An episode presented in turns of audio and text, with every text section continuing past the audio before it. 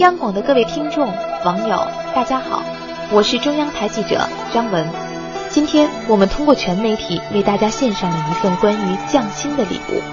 为了这份礼物，一周之前我前往昆明采访了当地最后的瓦猫匠人张才。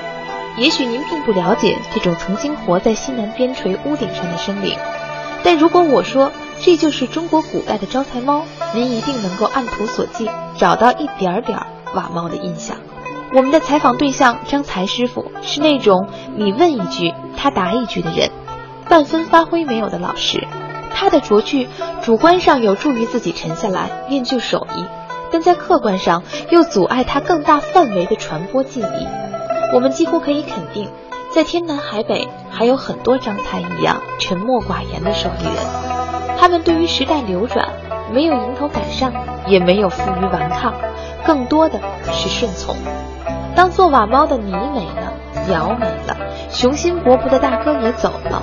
张才选择转行，利用业余时间做做，全当回忆往日时光。采访中，他憨憨地说：“从父亲的父亲开始就做瓦猫了。原来妻子、大哥、二哥、嫂子们都是以这种家传的手艺谋生。